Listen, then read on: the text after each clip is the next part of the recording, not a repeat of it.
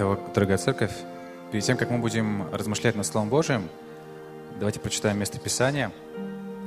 Евангелие от Иоанна, 15 глава, с 9 по 17 стихи. «Как возлюбил меня Отец, и я возлюбил вас, прибудьте в любви моей. Если заповеди мои соблюдете, прибудьте в любви моей, как и я соблюл заповеди Отца моего, и пребываю в Его любви». Это сказал я вам, чтобы радость моя в вас была, и радость ваша будет совершенна. Это заповедь моя. Да любите друг друга, как я возлюбил вас. Нет больше той любви, как если кто положит душу свою за других, за друзей своих. Вы, друзья мои, если исполняете то, что я заповедую вам, я уже не называю вас рабами, ибо раб не знает, что делает господин его, но я назвал вас друзьями, потому что сказал вам, что, что слышал от Отца моего. Не вы меня избрали, а я вас избрал и поставил вас, чтобы вы шли и приносили плод, и чтобы плод ваш пребывал, дабы чего не попросите у Отца во имя Мое, Он дал вам. Это заповедую вам, да любите друг друга. Аминь. А, давайте помолимся. Господи, мы очень нуждаемся сейчас в Тебе, чтобы Ты открыл нам Слово Твое. Помоги, чтобы мы могли увидеть, понять сердцем ту глубину, широту Твоей любви, которую Ты проявил к нам. Помоги, чтобы мы смотрели на Твою любовь и учились Твоей любви. Помоги нам научиться так, чтобы мы могли проявлять ее в каждом дне по отношению к нашим братьям и сестрам. Благослови сердце каждого человека, который сегодня будет слушать это слово. Благослови также всех, кто будет смотреть в трансляции. Помоги, Господи, и мне передать а, Твою истину. Мы очень нуждаемся в Тебе. Сам поведи, Господь, чтобы имя Твое прославлялось и чтобы Слово достигало сердец. Аминь. Присаживайтесь, пожалуйста. Как христианам, так и светским людям свойственно думать о любви, писать песни, а, сочинять стихи, говорить о любви. Однако нам часто приходится сталкиваться с неполным или даже искаженным представлением о ней. Когда я был ребенком, у нас была э, мода на жевательные резинки такие с вкладышами. Э, одна из таких самых популярных серий называлась Love Is. Может быть, кто-то даже из вас помнит. Хотя мне вот супруга сказала, что они и сегодня продаются, и сегодня тоже популярны. В каждой жевательной резинке был вкладыш, на котором была нарисована девочка и мальчик – и там было написано, любовь – это. И разные примеры любви. Любовь – это когда ты держишь ее за руку. Любовь – это когда ты думаешь о ней. Любовь – это когда вы сидите вместе рядом. Некоторые из этих высказываний были очень милыми, некоторые романтичными, некоторые даже говорили о любви, а некоторые откровенно ошибочными – мы часто живем с навязанным представлением о любви. И это может проявляться в наших семьях, между мужем и женой, родителями и детьми, в церкви, в благовестии и даже в отношениях с Богом.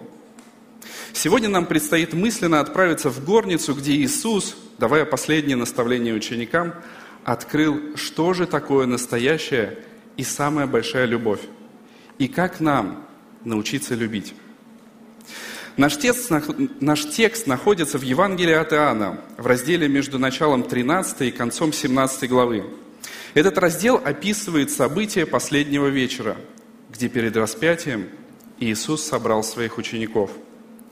К этому моменту Иисус уже омыл ноги своим ученикам, вкусил с ними хлеб и вино, а Иуда ушел, чтобы предать его. Читая 15 главу, мы оказываемся в середине вот этого разговора. Через несколько э, часов Иисус зайдет на Голгофу.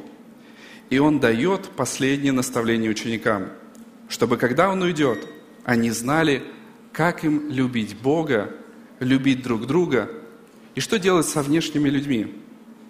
Эта глава состоит из трех блоков. С 1 по 8 стихи Иисус открывает секрет плодоносной жизни, который сокрыт в нем самом. Здесь Он показывает жизненную необходимость пребывания в нем.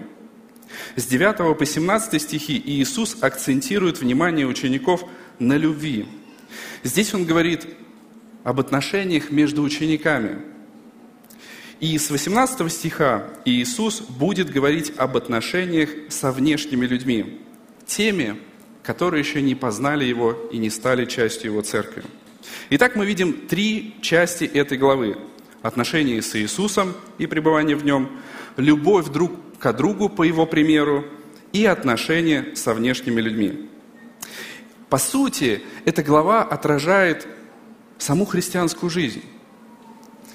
Сегодня мы сосредоточимся на второй части этой главы, с 9 по 17 стихи, где Иисус дает свою заповедь «Любите друг друга, как я возлюбил вас». Слово «любовь» в этих девяти стихах встречается девять раз, что помогает нам без труда увидеть центральную тему этого отрывка. Кто-то сказал, если человеком не движет любовь к Богу и к людям, то его действия будут бесполезны и даже вредны. Если церковь теряет любовь, то это вопрос времени, когда она исчезнет. В этой беседе мы а, рассмотрим четыре действия, которые нам необходимо постоянно совершать, чтобы испытывать любовь Бога к нам и учиться любить больше. Итак, действие первое. Познавай Божью любовь. В девятом стихе мы читаем, «Как возлюбил меня Отец, и я возлюбил вас». Как мы уже отметили в начале, мы живем в мире, где а, представление о любви сильно искажено. Именно поэтому Иисус начинает этот урок с абсолюта любви. Он указывает на то, что первоисточник любви – это сам Бог. И первое, через что мы можем познавать Божью любовь, это любовь внутри Троицы – Конкретно в этом тексте через любовь Бога Отца к Богу Сыну. Как возлюбил меня Отец? Нам здесь очень важно понять, а как возлюбил Отец своего Сына?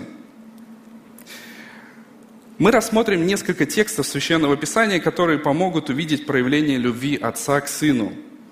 И в Евангелии от Иоанна в 17 главе 24 стихе мы читаем «Отче, которых Ты дал мне, хочу, чтобы там, где я, и они были со мною, да видят славу мою, которую Ты дал мне, потому что возлюбил меня прежде основания мира». Когда мы 1 а, января а, читали эту главу а, и изучали с 1 по 8 стих, это было достаточно давно, я понимаю, но чуть-чуть напомню, и когда мы читали восьмой стих, то мы достаточно подробно говорили о том, что у нашего плодоношения есть цель. Это цель прославления Небесного Отца. Мы созданы для Его славы. Вся слава принадлежит одному Богу. И Иисус в восьмом стихе говорит, что Отец Небесный будет прославляться, когда мы будем плодоносить. Но тут мы вдруг обнаруживаем, что Отец Небесный настолько возлюбил своего Сына, что отдает Ему эту славу. «Да видят славу мою, которую Ты дал мне». Также в этом тексте мы видим, что Бог Отец возлюбил Бога Сына прежде основания мира. То есть эта любовь вечна, она существовала даже до того момента, как появилось время –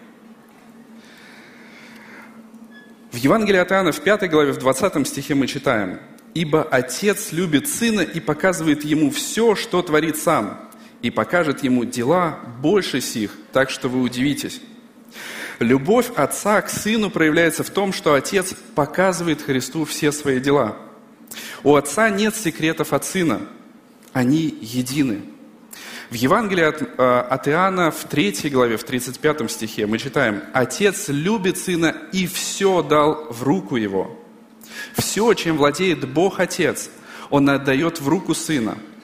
Лица Троицы настолько едины и любят друг друга, что ничего не называют лично своим. Но Отец все дал и доверил своему Сыну. Мы могли бы приводить еще множество текстов, говорящих о той силе, которая, о той силе любви, которая есть в Троице. Это самая настоящая, подлинная, совершенная, самая превосходная, самая сильная любовь, которая только может существовать. Отношения, которые мы видим внутри Троицы, это и есть, по сути, сама любовь. Но в этом тексте нам открывается то, что может казаться непостижимым – совершенную любовь, существующую внутри Троицы, Бог направил на людей. Как возлюбил меня Отец, и я возлюбил вас. Дорогие, многие люди готовы согласиться с утверждением, что любовь внутри Троицы совершенна. Но когда они смотрят на свою жизнь, на самого себя, то они задаются вопросом, как сильно меня любит Бог? Порой христиане думают, что им нужно сделать что-то еще, чтобы Бог полюбил их больше.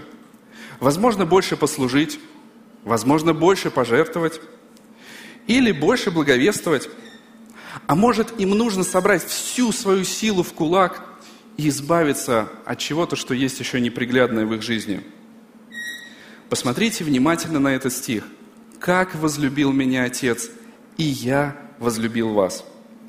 Бог возлюбил нас не чуть-чуть, не по мере нашего служения, не по мере наших дел, хотя то, что у Бога маленечко для нас было бы уже с избытком. Но Христос не возлюбил нас отчасти. Он возлюбил нас настолько сильно, насколько сильно возлюбил Его Отец – и эти слова относятся не только к ученикам Иисуса Христа, которые находятся в горнице. Посмотрите, в Евангелии от Иоанна, 17 глава, с 20 стиха. «Не о них же только молю». Там Иисус молится о, о своих учениках, и Он говорит, «Не о них же только молю, но и о верующих в Меня по слову их».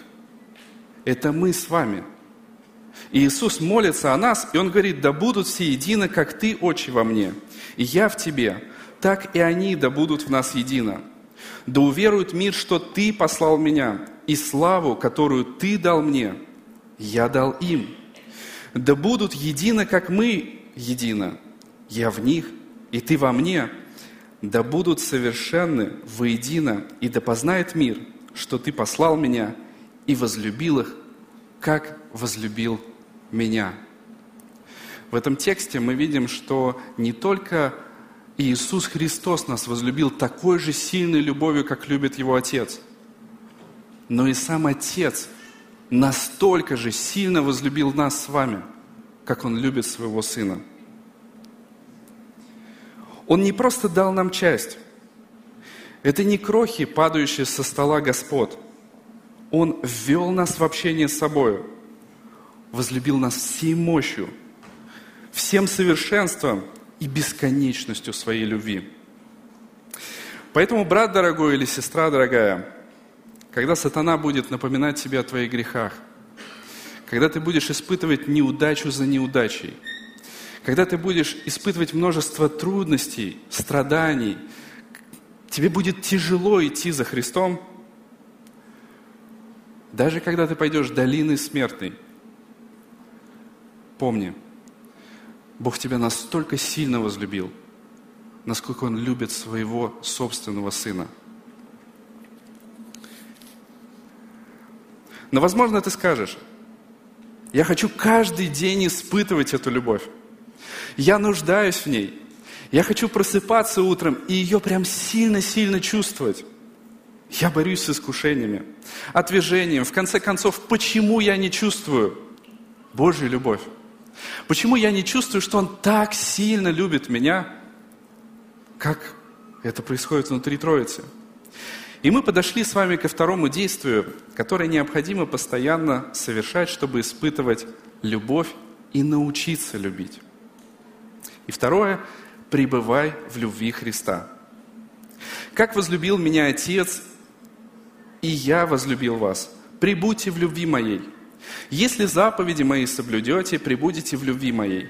Как и я соблюл заповеди Отца моего и пребываю в Его любви. Дорогие, Бог так сильно любит своих детей, что а, эта любовь на самом деле безгранична. Она совершенна. Она не имеет ни начала, ни конца. Но его дети не всегда будут чувствовать и осознавать его любовь. Подобно тому, как это происходит с нашими детьми. Редко, но все же кто-то из моих детей говорит, папа, ты меня не любишь. Потому что если бы ты меня любил, ты бы мне купил, ты бы со мной сходил, ты бы мне сделал то или это. В какие моменты им кажется, что я их не люблю? По сути, чаще всего, когда их желания и воля не совпадают с тем, что я считаю важным для них. Дорогие дети, вы слышите? Когда ваши родители будут вам отказывать и говорить «нет», это не потому, что они вас не любят. Это не потому, что любовь куда-то ушла. Это значит, что, скорее всего, у ваших родителей для вас есть план получше. Дорогая церковь, речь не об эмоциях, не о состоянии эйфории. Иначе мы бы могли сильно ошибиться, полагаясь на неверно истолкованные обстоятельства и сменяющееся настроение – Христос говорит о той реальности, в которой мы пребываем с вами, которую мы знаем и в которую мы верим. Но Он также дает нам инструменты погружения в Его любовь, чтобы наше осознание Его любви росло в нас, и наша ответная любовь тоже возрастала. Что же мне как христианину делать, чтобы я мог не просто знать о том, что Бог любит, но и действительно в каждом дне испытывать эту любовь. Первое, Христос говорит здесь, соблюдай заповеди Христа. Если заповеди мои соблюдете, прибудете в любви моей. Иисус говорит, что пребывание в Его любви тесно связано с соблюдением Его заповедей. Здесь нужно особо остановиться. О чем Иисус не говорит в этом тексте – в этом тексте Иисус не говорит, что нам нужно начать исполнять заповеди, чтобы Он нас полюбил и чтобы Он нас спас. Сама структура и последовательность изложения мысли идут в обратном порядке. Иисус бесконечно полюбил нас и только потом указал на необходимость исполнения Его заповедей. Этот текст также нам не говорит, что соблюдая заповеди, мы можем повлиять на силу Божьей любви ну или добиться какого-то особого расположения. Другими словами, мои дела не влияют на то, как Бог любит меня. И это ясно из 9 стиха. Он возлюбил нас без меры. То есть любовь Бога не выдается по частям за хорошие дела. Он возлюбил нас и любит самой сильной любовью, которая только может существовать. Но о чем же тогда говорит этот текст? Сегодня мы можем встретить такой взгляд на христианство. Ты покаялся, ты получил Божье прощение, теперь можешь плыть по течению. Некоторые христиане живут в грехе, не руководствуясь Божьим Словом в повседневной жизни. Игнорируют Божьи заповеди. Да и в целом христианскую свободу используют для угождения своей плоти. Но так не может быть. Если ты утверждаешь, что пребываешь в Божьей любви, являешься Божьим детем, но игнорируешь Его Слово, и тебя не обличают Его заповеди, то проверь себя, так ли ты познал Бога. Действительно ли ты пережил встречу с Ним? Я еще раз хотел бы подчеркнуть, речь не о зарабатывании спасения. Спасение не отдел. Но если ты не растешь в послушании Господу, то нужно задаться вопросом, Познал ли я Господа по-настоящему? И Иисус говорит о пребывании в Его любви и важности исполнения Его заповедей. О каких же заповедях идет речь? Конечно, мы можем говорить в целом об учении Иисуса Христа. Но в этом отрывке все внимание учеников должно быть приковано к любви, чтобы пребывать в любви Христа и любить других. Сами по себе мы любить не умеем и исполнять Его заповеди, поэтому Христос учит нас подражать Ему. И второе, бери пример с Иисуса. Как я соблюл заповеди Отца моего и пребываю в Его любви. Иисус говорит, что Он пребывает в любви Отца, и Он соблюл заповеди Отца. Многие скажут, ну, конечно, понятно, Он совершенный, безграничный, Он был рожден без первородного греха. Ну, куда же, куда же мне? Но, вы знаете, Иисус, имея человеческую природу, хотя и безгрешную, не хотел идти на Голгофу. Он молился Отцу, чтобы его миновала эта чаша. Но в то же самое время над своим желанием, своей волей он возносит волю Отца Небесного. Видите, пример Христа нам ясно показывает, что послушание не всегда будет легким. Иногда нам придется ради любви и из-за любви к Богу прилагать немало усилий. Любовь к Богу будет мотивировать нас и побуждать отказываться от того, что мы еще любим, жертвовать тем, что нам дорого, совершать то, что нам кажется невозможным. Возможно, что однажды нам даже придется ради любви Иисуса Христа отдать свою собственную жизнь.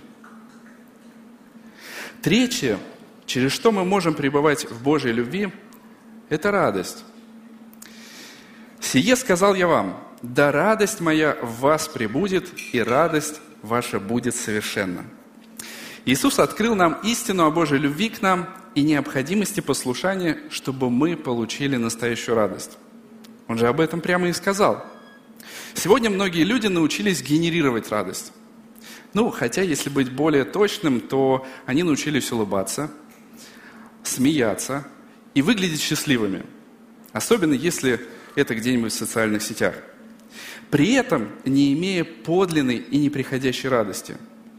Когда Иисус произносит эти слова в горнице среди учеников, слушающих Его, Петр, пройдет буквально несколько часов, и Петр будет говорить, что он не знает Иисуса.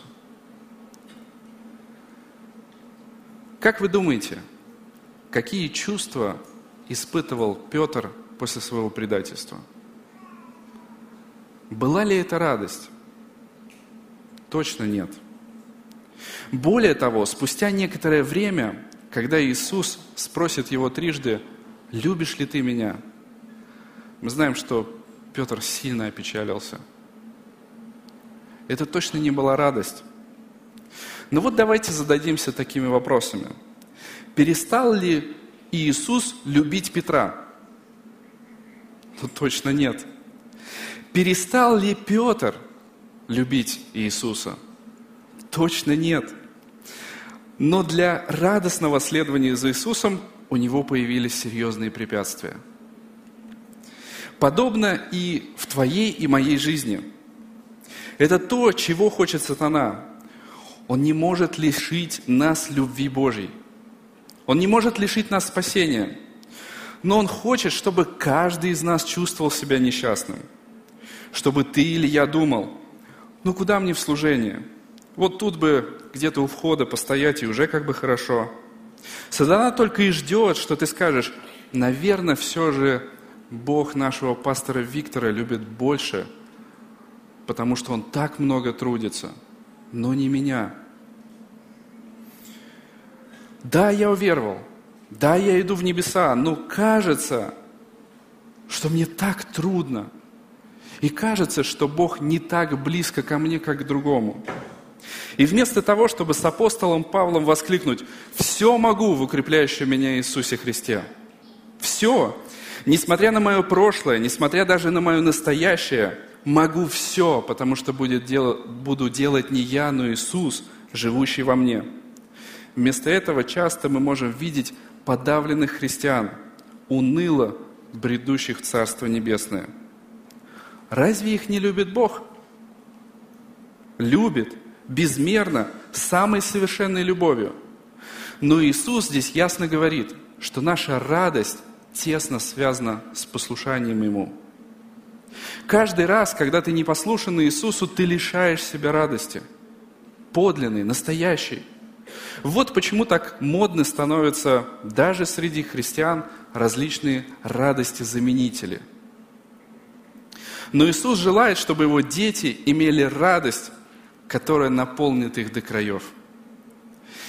Вы, наверное, замечали, что есть люди, которые не имеют радости, даже находясь в церкви. Они все время как будто огорчены. И где-то не заметили, что-то не так сказали, не уделили времени, не выслушали – они постоянно видят в разных людей какие-то не такие поступки. И эти люди вроде бы находятся в самом прекрасном месте на земле, в Церкви Божьей. Но они не могут искренне радоваться. Почему? Такое отсутствие радости возможно в двух случаях. Если этот человек не познал Христа и не находится на его лозе – этот человек продолжает требовать любви только к себе. По сути, все, что его интересует, это как другие относятся к нему. В таком человеке нет Божьих плодов. Он не испытал на себе любовь Бога, а значит не может любить сам. Вторая возможная причина, если человек, познавший Христа, проявляет непослушание Ему – такой человек, как правило, упорствует в своем грехе и бунте против Бога. И раз за разом он идет на этот штрафной круг и игнорирует преподнесенные Христом уроки.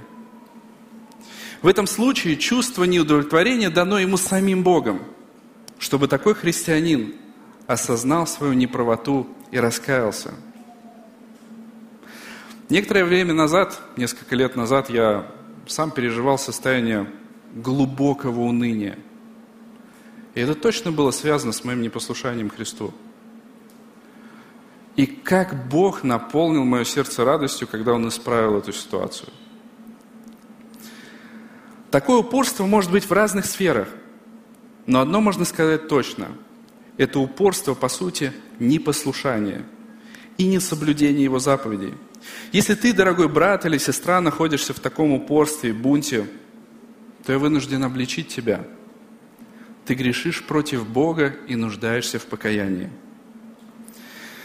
Дорогие, послушные Иисусу христиане – это самые радостные люди на земле. Они обладают самым дорогим и бесценным. Они самые духовно богатые. Именно поэтому они могут делиться тем, что получили от Господа с другими. Такие христиане наполняются Божьей любовью и могут жертвовать из любви ради других. И мы подошли к третьему действию, которое нам необходимо постоянно совершать, чтобы научиться любить. Жертвы ради любви. «Сия есть заповедь моя, да любите друг друга, как я возлюбил вас. Нет больше той любви, как если кто положит душу свою за друзей своих. Когда речь идет о настоящей любви, то обнаруживается, что она невозможна без объекта любви. Давая заповедь, Иисус ясно говорит, что его ученики должны любить друг друга так, как Он любит их – и эта любовь направлена в первую очередь на верующих. Когда Иисус говорит ученикам, они должны любить друг друга, сегодня мы понимаем, что это относится к Его церкви. Но что мы делаем, когда любить совсем не хочется? Первое, что мы делаем, мы отдаляемся от церкви. Проще всего любить на расстоянии. Поэтому, когда у нас не хватает сил любви, мы начинаем избегать людей в церкви. Пропускать малую группу, реже посещать собрания, убегать сразу после служения, чтобы случайно ни с кем не пересечься. Второе, что мы начинаем делать, мы окружаем себя удобными людьми. В целом, можно сказать, что у меня есть семья, и она для меня важнее, а времени как бы на других верующих уже не хватает. Или можно, находясь в церкви, подыскивать себе единомышленников. Поискать среди малых групп такую, где будут поддерживать мои взгляды и не будут задавать неудобных вопросов. Где не будут лезть в те сферы моей жизни, куда я никого бы не хотел пускать. Третье. Проявляем притворную любовь. Делаем вид, что любим, всячески скрывая истинное отношение к людям в церкви. Однако, если с нами близко пообщаться и детально поговорить, то можно обнаружить много недовольства, раздражения и ропота на людей. Проверьте себя. Может быть, какой-то из этих сценариев вы реализуете в своей жизни. Так или иначе, все эти сценарии направлены на, на упрощение поставленной перед нами задачи. Это непослушание Христу в угоду своему комфорту, сведение к минимуму затрачиваемых усилий. Но когда Иисус Христос а, дает заповедь, то эта заповедь требует от нас того, чтобы мы прилагали усилия. «Сия есть заповедь моя, да любите друг друга». Это повеление.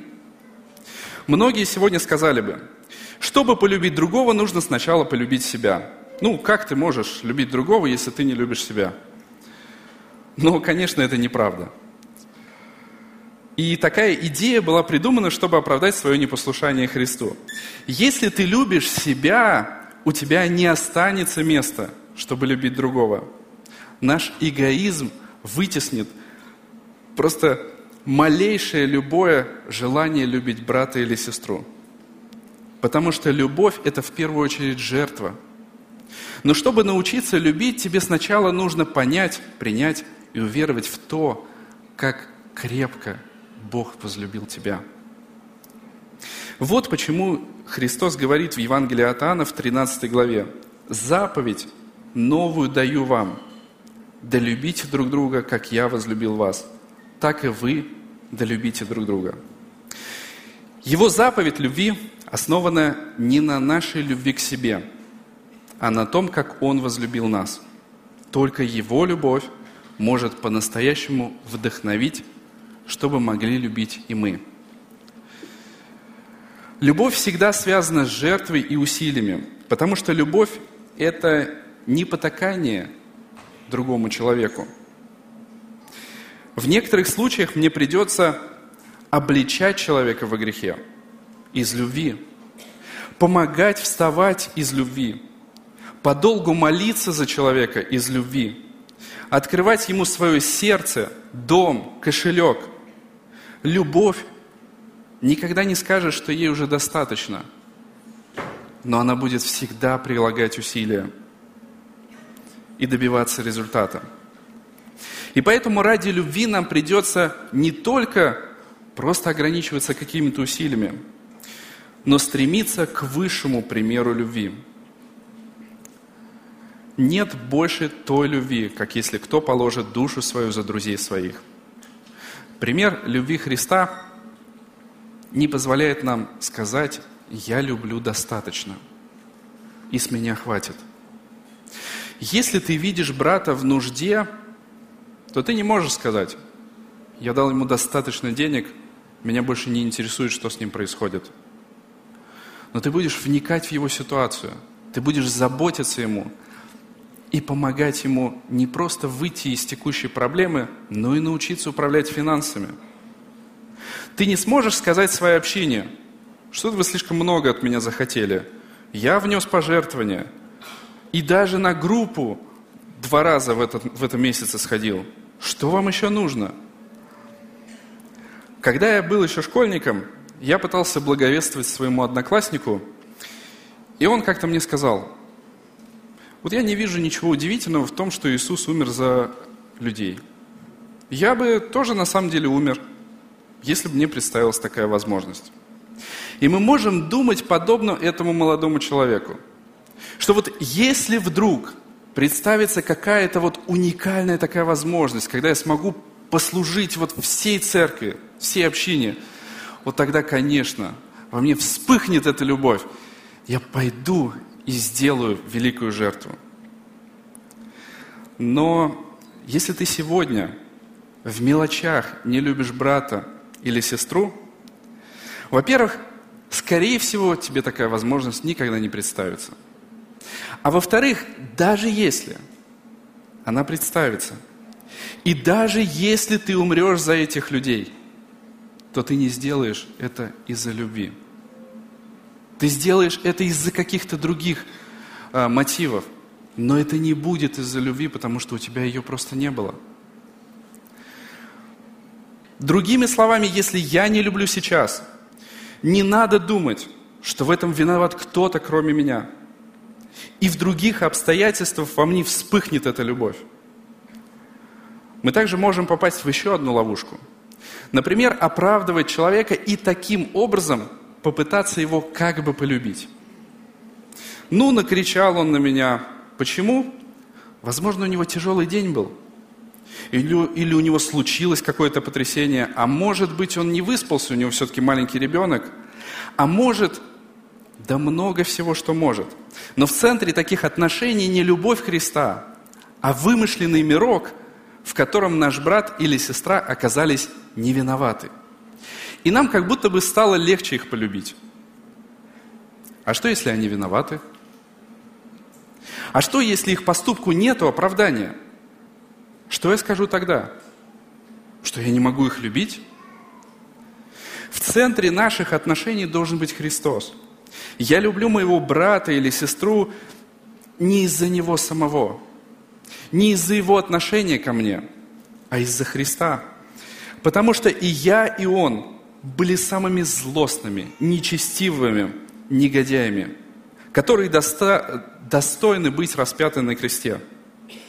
Но Христос умер из-за него, из-за меня.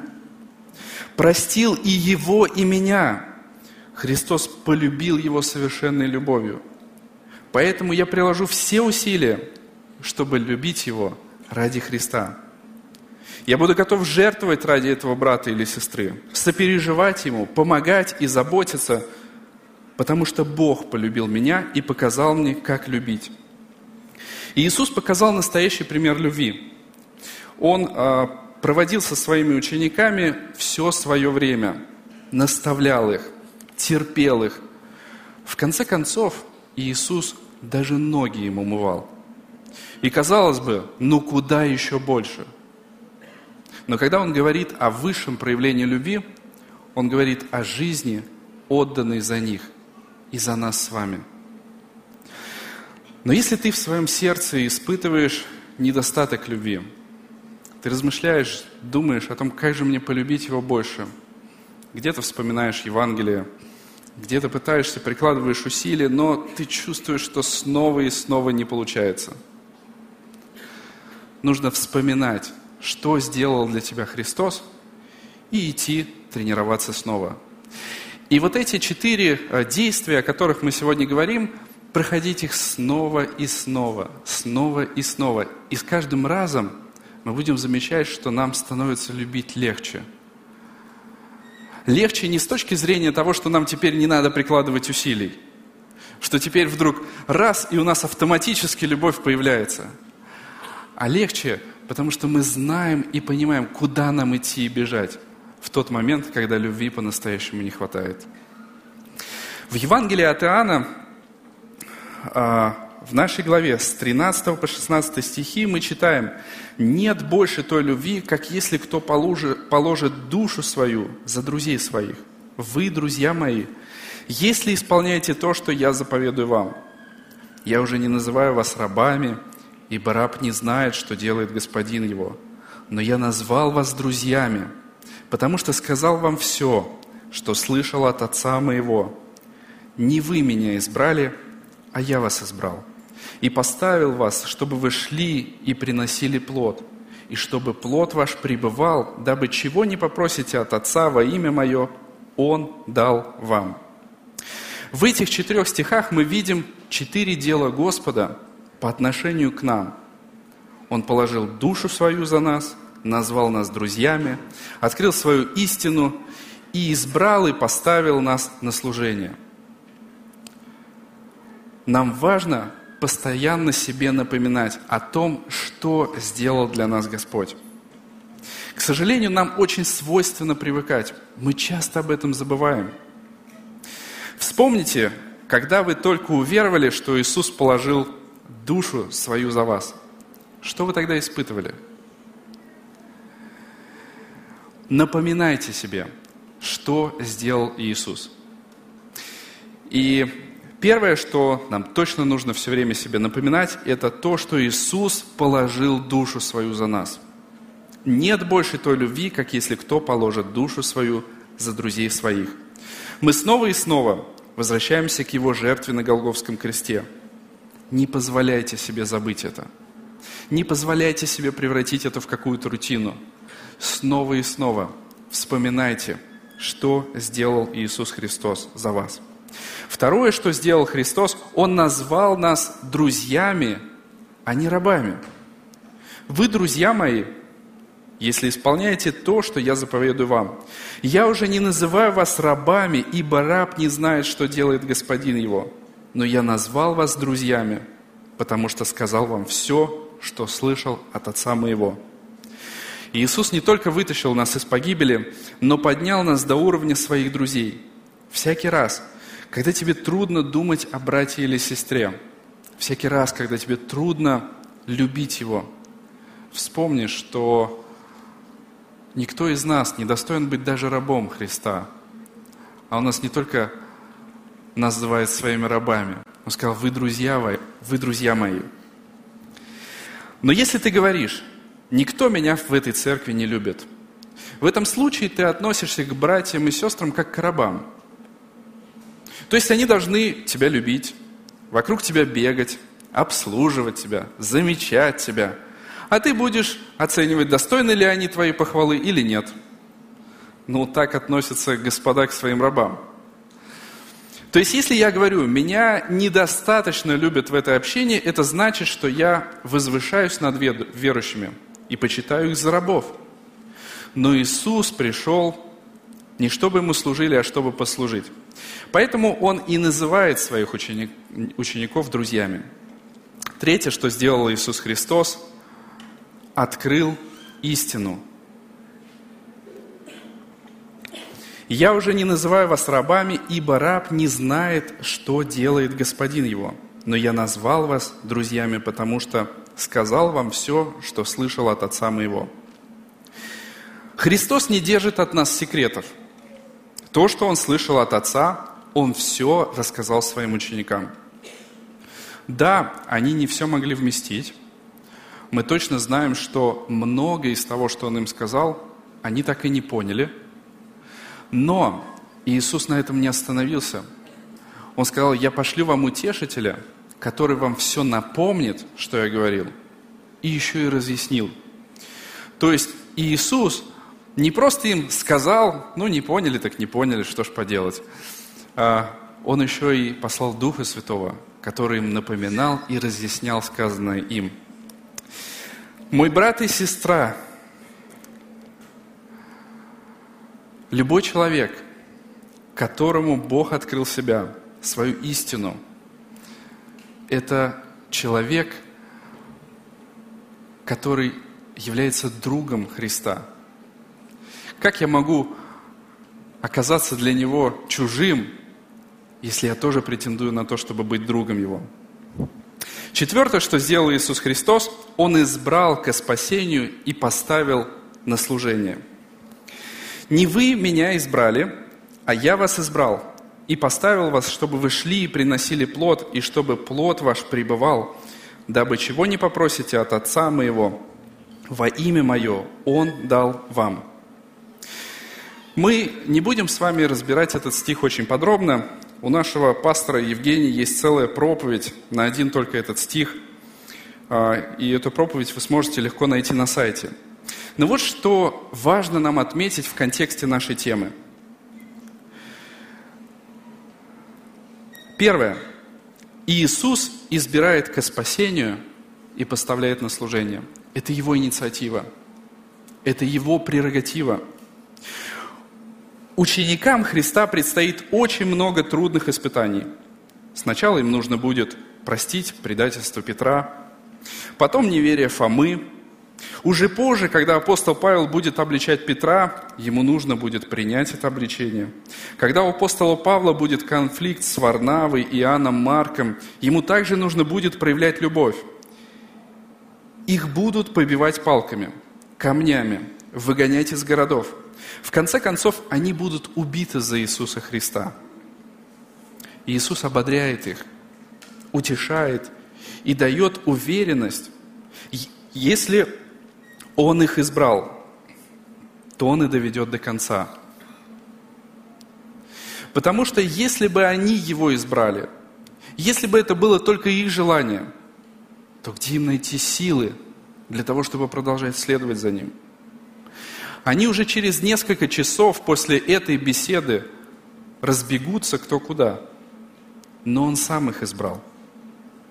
Когда тебе трудно простить, принять, любить, вспоминай, этого человека избрал Христос.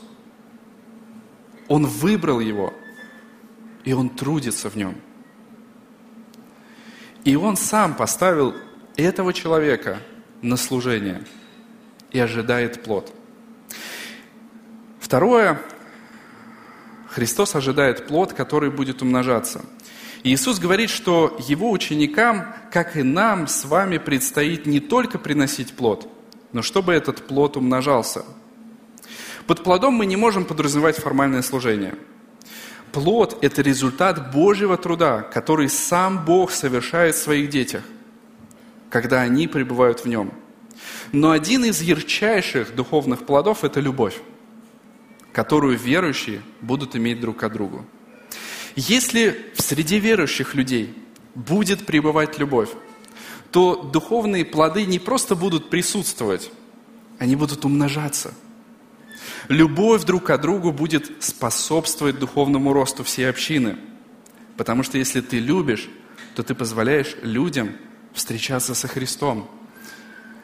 И через эту любовь Бог будет взращивать всю нашу церковь. Третье, Иисус дает обетование. «Чего не попросите от Отца во имя Мое, Он даст вам». Мы довольно подробно говорили об обетовании отвеченных молитв, когда изучали 7 и 8 стих этой главы э, в январской проповеди. Плоды – это результат Божьей работы внутри христианина – они в себя включают изменение характера, проявление э, любви, уподобление Христу. Появление Божьих плодов в Его детях прославляет Его. Я думаю, что все мы мечтаем, как наша церковь будет все более и более наполняться Божьей любовью. Когда множество верующих и неверующих людей будут привлекаемы этой любовью к Богу и друг к другу, мы мечтаем увидеть много новых спасенных душ, увидеть, как меняются характеры у веровавших, как рождаются новые церкви в нашем городе и даже нашей стране. Дорогие, нам нужно об этом очень много молиться.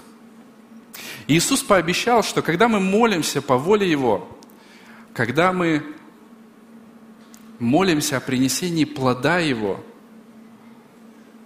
он пообещал, что Отец будет отвечать. Кто-то сказал, сильная церковь – это молящаяся церковь. Нам невозможно научиться любить, если мы не будем много молиться. Когда я был еще подростком, в моей жизни была такая история. Одна сестра в церкви меня очень сильно раздражала. Мне казалось, что меня в ней раздражает буквально все. Но так как мы находились в одной молодежи, я понимал, что с этим надо что-то делать. Я решил каждый вечер молиться за нее. Прошли месяцы, и вдруг я заметил, что да вроде нормальная сестра. Да вроде и голос нормальный, и ведет себя не так уж и плохо. И в какой-то момент я понял, что раздражение ушло. Прошло еще какое-то время, я подумал, так она же точно, она же сестра в Господе. И через какое-то время я вдруг увидел в ней того человека, за которого я мог сказать, Господь, я благодарю Тебя, что в нашей молодежи есть эта сестра. Нам нужно много молиться для того, чтобы научиться любить. И Иисус дал обетование. Бог Отец ответит нам на эту молитву. В завершении этого отрывка Христос снова повторяет, «Сие заповедую вам, да любите друг друга». Мы скоро будем с вами петь, поэтому я приглашаю на сцену музыкальную команду, а пока они выходят, я бы хотел сказать еще несколько мыслей. До прихода Иисуса Христа на землю многие хотели бы понять, что значит любить. Самым высшим примером любви для человека стала любовь к самому себе. Вот почему в Моисеевом законе сказано «возлюби ближнего, как самого себя». Но Иисус, придя на землю, открыл нам совершенную любовь. Такую любовь, которая больше нашего понимания. Показав ее нам однажды, Он сказал, «Заповедь новую даю вам. Да любите друг друга, как я возлюбил вас. Как, так и вы да любите друг друга». Христос основал свою церковь и сказал, что самой главной отличительной особенностью его учеников будет любовь. Люди будут смотреть на христиан и видеть ту любовь, которую любит сам Христос. Сегодня ты можешь оказаться среди упорствующих в своем эгоизме, непослушании Христу. Ты можешь находить множество отговорок, почему тебе трудно любить этого брата или эту сестру. Но тогда не удивляйся, что твое христианство будет унылым, безрадостным, мрачным – наполненным страхом, огорчениями и житейскими потрясениями. Но ты можешь оказаться в школе Божьей любви, где будешь учиться любить так, как любит Он. Познавая то, как Бог любит, пребывая в Божьей любви, жертвуя из любви к Богу и людям, вспоминая, что сделал Христос для тебя. Если у тебя есть кто-то, с кем ты находишься в каком-то огорчении, ссоре, если ты понимаешь, что есть кто-то, кого тебе очень трудно любить, не откладывай. Примирись сегодня. Сделай первый шаг ради Христа Иисуса. Прояви послушание Его, Его Слову. Пойди и примирись. Начни молиться за этого человека. И ты точно испытаешь настоящую радость. Да поможет нам Бог учиться любить у Него. Мы сейчас помолимся и будем петь. И пусть наша молитва и наше пение будут откликом на Божью истину о Его любви. Аминь. Господи, так удивительно, что Ты нас так сильно возлюбил. Ты не просто возлюбил нас чуть-чуть, немножко, но Ты показал что ты не любишь чуть-чуть. Ты не любишь отчасти, но если ты полюбил, то это самая сильная и величайшая любовь. Господи, я прошу Тебя о том, чтобы каждый из нас испытывал эту любовь, осознавал ее, жил в ней. Помоги, Господь, нам быть послушными и учиться у Тебя этой любви. Наполни наши сердца радостью – чтобы мы могли этой радостью делиться друг с другом, ободрять друг друга. Чтобы люди, которые еще не знают Тебя, видя эту сильную любовь и эту неприходящую радость, могли сказать, я тоже хочу учиться у Тебя. Господи, благослови каждого из нас, чтобы мы не просто знали о Твоей любви, но могли любить так же, как и Ты. Аминь.